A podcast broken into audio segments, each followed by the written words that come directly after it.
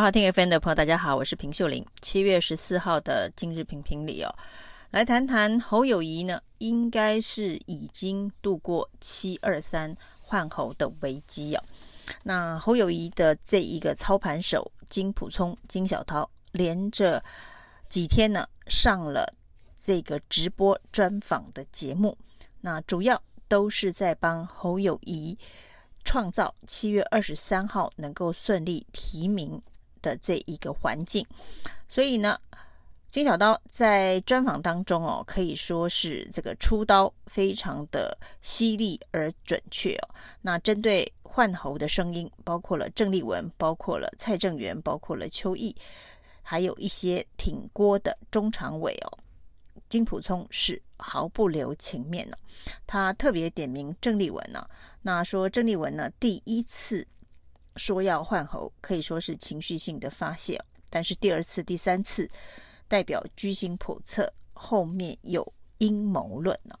那他还特别点出郑丽文幕后的金主，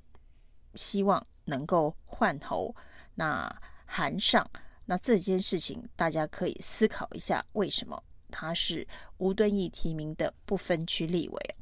那接下来是不是有其他的考虑？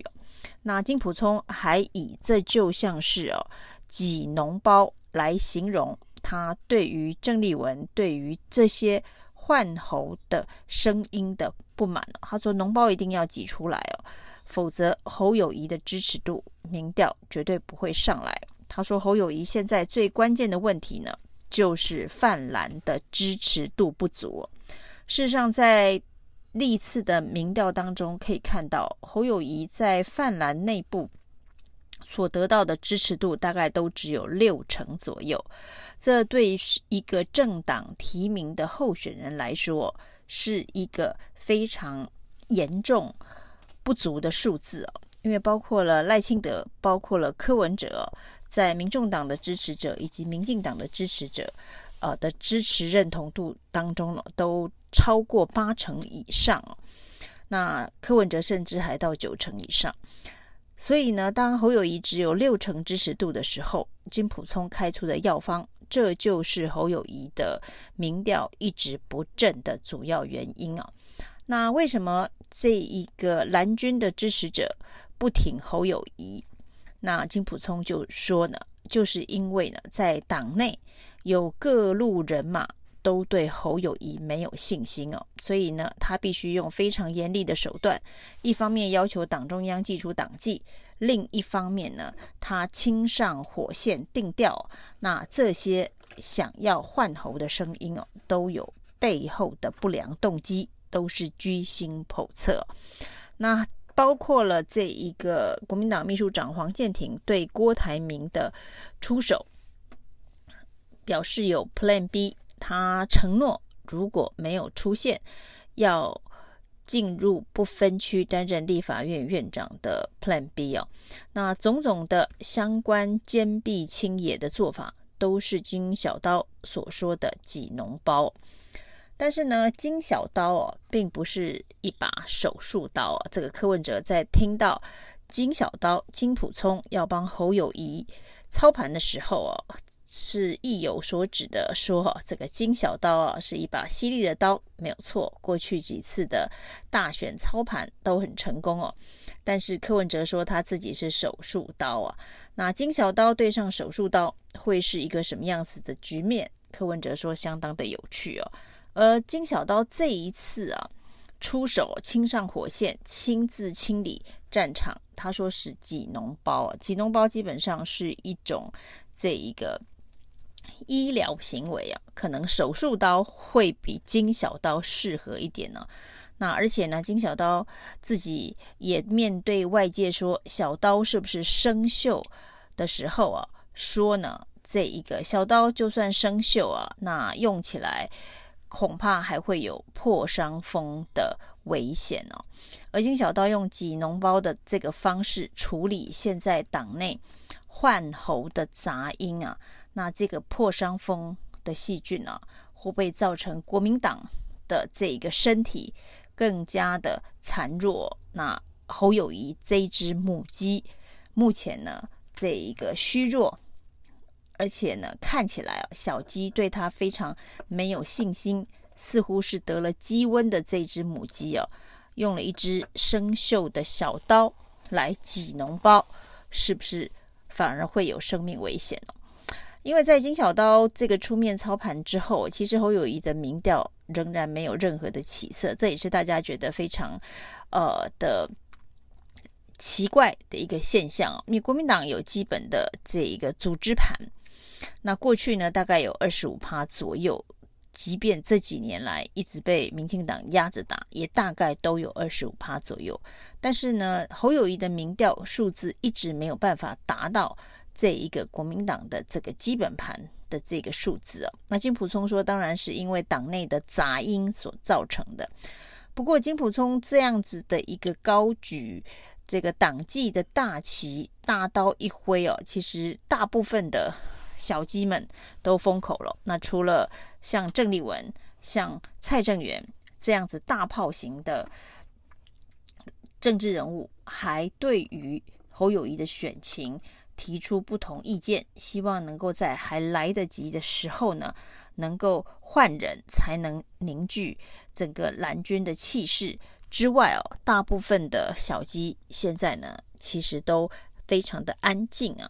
那包括了地方派系的安抚，其实党中央也透过各种不同的管道在接触这些被朱立伦说成牛鬼蛇神的地方派系啊。那声音越来越小，包括在中常会当中呢，要提案非绿整合、在野整合这样子的提案呢，都暂时消音了。这么多的这个动作，这么多挤脓包的这个行动，不过呢，侯友宜的民调仍然是纹风不动。那对于金小刀来讲，他恐怕要思考这个核心的问题啊，恐怕不是脓包、青春痘。这么简单的议题哦，而用这样子的一个方式，想要处理这一个青春痘的问题，会不会真的带来破伤风的重大的危机啊？那包括了这个侯友谊在跟韩国瑜的和解，在跟郭台铭的和解啊，这两个场合都让大家感觉到非常冰冷的气氛呢、那即便跟韩国瑜见了面，这个当面的道歉呢、都没有明确的说出口。那最后的解释是私下已经道歉了。那侯韩国瑜对于侯友谊的这样子的一个表态，也没有相对热情的回应啊。那这到底是韩国瑜也不看好侯友谊的选情，还是呢侯友谊的表现呢，让韩国瑜不知道该如何热情的回应啊？那跟郭台铭的这个巧遇啊，那就更尴尬啊。那虽然这个侯友谊用抱怨的方式说两个月不得其门而入，在这个不地方呢，在台东终于巧遇。那显然，郭台铭对于这样子的一个说法也是非常冷淡的回应啊，包括了呃说要用专机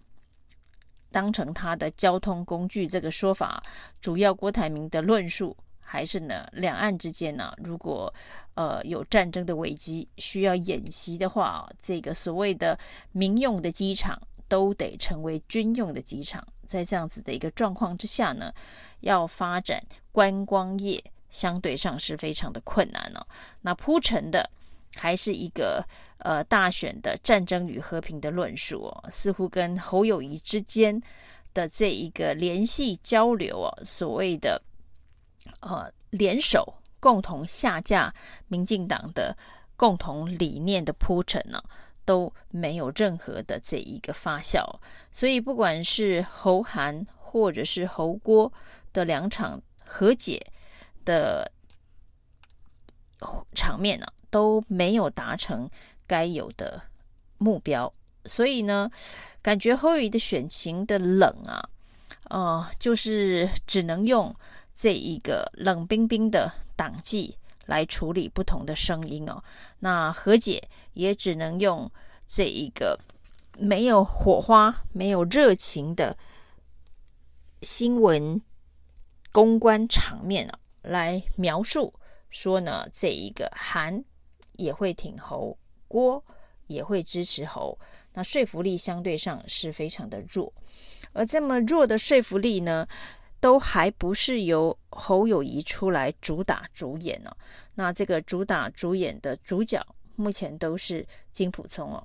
那侯友谊的一场专访之后呢，出现了这个兵役四个月的相关呃议题之后，那第二场专访哦，到现在还没有看到呃在哪个媒体出现哦，倒是金溥聪出来抢了很多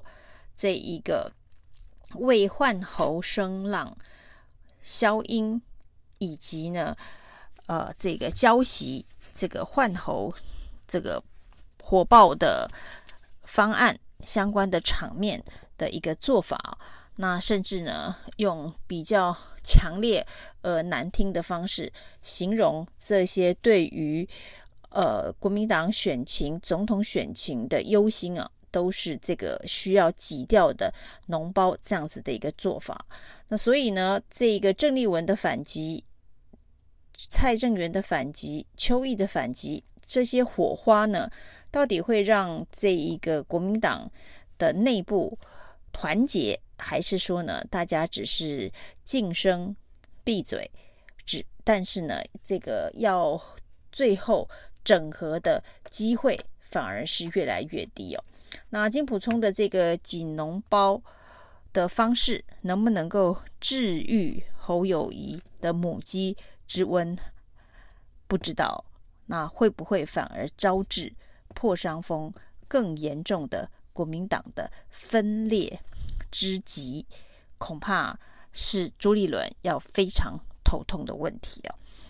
以上是今天的评评理，谢谢收听。